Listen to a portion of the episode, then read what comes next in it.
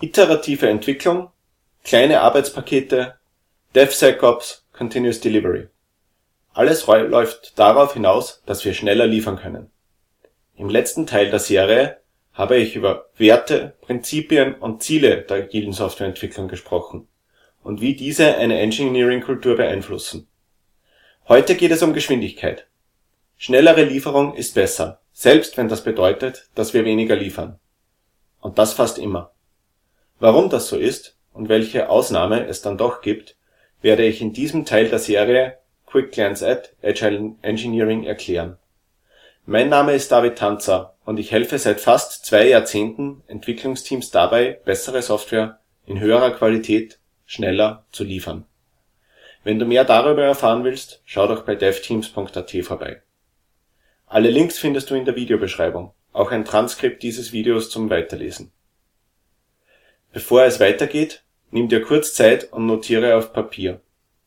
Aus welchen Gründen könnte es besser sein, ein Zehntel der Funktionalität in einem Zehntel der Zeit zu liefern, als zu warten, bis alles fertig ist?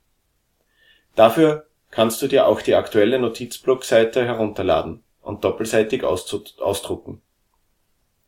Auch den Download-Link zur Notizblockseite findest du in der Videobeschreibung. Diese Seite enthält auch zusätzliche Informationen zu diesem Video und Platz für weitere Notizen.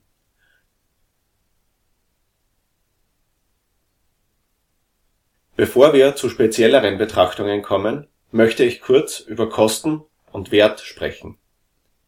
Während wir aktiv an einem Task arbeiten, steigen die Kosten für diesen Task stetig an. Als Vereinfachung nehme ich diesen Anstieg erstmal linear an. Wenn der Task gerade wartet auf den Test, das nächste Review oder das Deployment in Produktion, steigen die Kosten nicht weiter an. Vereinfacht. Wenn das Ergebnis dieser Arbeit in die Produktion geliefert wird, liefern wir einen bestimmten Wert, der hoffentlich höher als die Kosten ist. Wenn wir mit weniger Personen an demselben Task arbeiten und dafür länger brauchen, verursachen wir also dieselben Kosten und liefern denselben Wert, nur eben später. Genauso verhält es sich mit verlängerten Wartezeiten. Dafür kann ein Team derselben Größe an mehreren Tasks gleichzeitig arbeiten.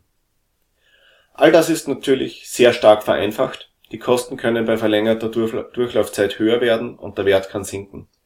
Andererseits kann die Verlängerung der Arbeitszeit weniger extrem ausfallen als durch die Verringerung der Personenanzahl suggeriert wird. Aber warum denn? Schreib deine Überlegungen in deine Notizen.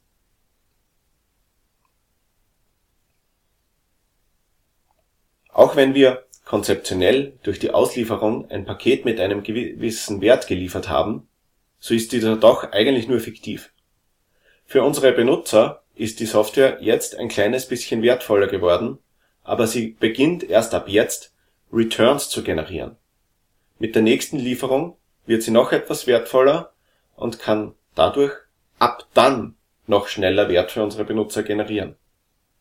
Bei gleichzeitiger Bearbeitung mit verlängerter Durchlaufzeit liefern wir also einfach nur etwas später dieselbe Funktionalität in größeren gelieferten Paketen bei gleichen Kosten. Und trotzdem ist der generierte Wert zu jedem Zeitpunkt niedriger als bei schnelleren Lieferungen und das bei gleichen Investitionen bis zu diesem Zeitpunkt. Wenn wir früher liefern, bekommen wir früher Feedback und das ist wichtig. Wenn wir früher Feedback bekommen, können wir früher Fehler beheben, neu priorisieren und gegensteuern. Mal angenommen, ein Team liefert gleichzeitig Arbeitspaket A, B und C und plant danach gleichzeitig D, E und F zu liefern jedes dieser Arbeitspakete soll danach eine Wertsteigerung von zwei pro Woche bringen. Eine zugegebenermaßen sehr abstrakte Zahl, die nicht unbedingt etwas mit Geld zu tun hat. Aber ein Fehler in Arbeitspaket A verringert diese Wertsteigerung. Und als Feedback aus den Tests von B geht hervor, dass C im Moment gar nicht benötigt wird, dafür G vorgezogen werden muss, da es einen Wert von drei pro Woche bringen würde.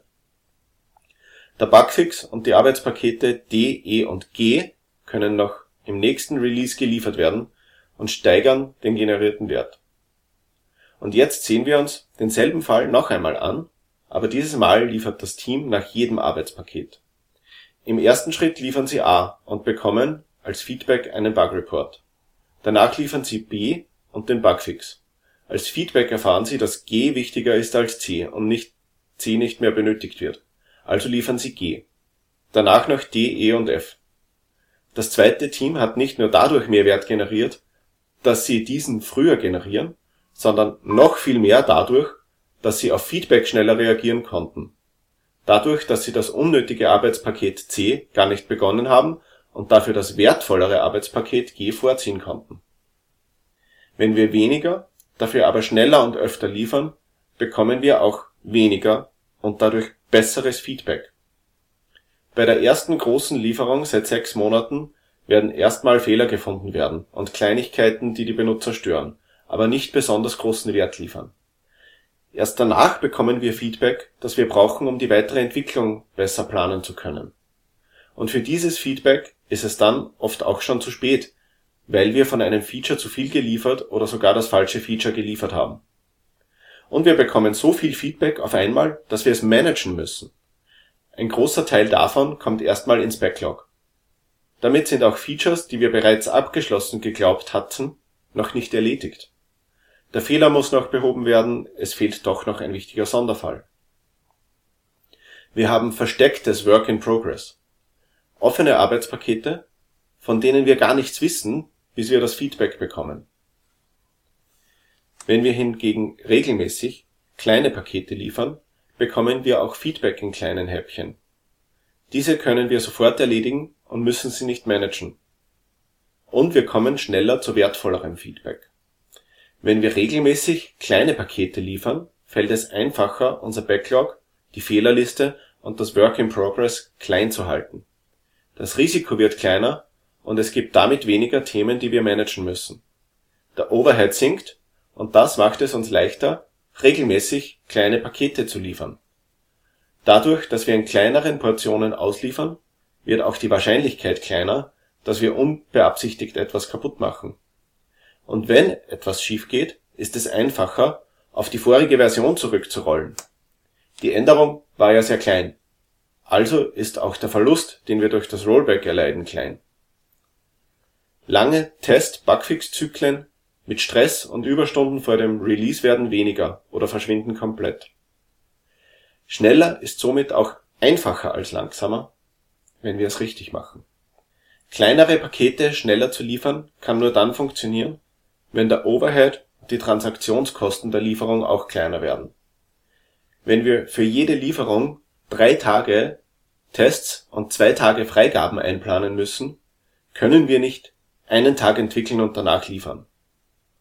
Aber die gute Nachricht ist, Overhead und Transaktionskosten können wir zumindest teilweise durch Agile Engineering reduzieren, zum Beispiel durch Automatisierung oder Sicherheitsnetze. Aber können wir den Benutzern überhaupt zumuten, dass sich die Software alle paar Tage komplett ändert? Nein, das sicher nicht. Aber wenn wir oft kleine Pakete liefern, ändert sich die Software nicht komplett, sondern graduell. Und es gibt auch technische Möglichkeiten, diese Änderungen noch weiter abzufedern. A/B-Testing, Tranchen, Feature Toggles, Branch by Abstraction und mehr. Aber dazu noch mehr in späteren Teilen der Serie. Quick Glance at Agile Engineering gibt es übrigens auch als E-Mail-Kurs. Du bekommst jeden Tag ein 5 bis 10-minütiges Video und den dazugehörigen Text per E-Mail, und zwar für die Teile, die bereits existieren. Danach bekommst du die Videos und Texte zugesendet, sobald ich sie veröffentliche. Den Link zum E-Mail-Kurs findest du auch in der Videobeschreibung und ich würde mich sehr freuen, dich dort begrüßen zu dürfen. Durch schnellere Lieferung generieren wir mehr Wert bei gleichen Kosten. Wir bekommen besseres Feedback, haben weniger Work in Progress und können unser zukünftiges Vorgehen effizienter gestalten. Wir können frühzeitiger auf Feedback und veränderte Bedingungen und Anforderungen reagieren das ermöglicht es uns, an Dingen zu arbeiten, die gerade jetzt den größten Nutzen bringen und gegenzusteuern, wenn wir in die falsche Richtung losgelaufen sind. Damit das funktioniert, müssen wir Overhead und Transaktionskosten so weit wie möglich verringern. Und wir müssen uns Gedanken über die Zumutbarkeit der Änderungen machen. Aber auch dafür haben wir Werkzeuge im Agile Engineering Baukasten. In diesem Teil der Serie ging es um Geschwindigkeit und warum früher fast immer besser ist. Im nächsten Teil erkläre ich, was ich mit Mean Time to Feedback meine und warum wir diese optimieren sollten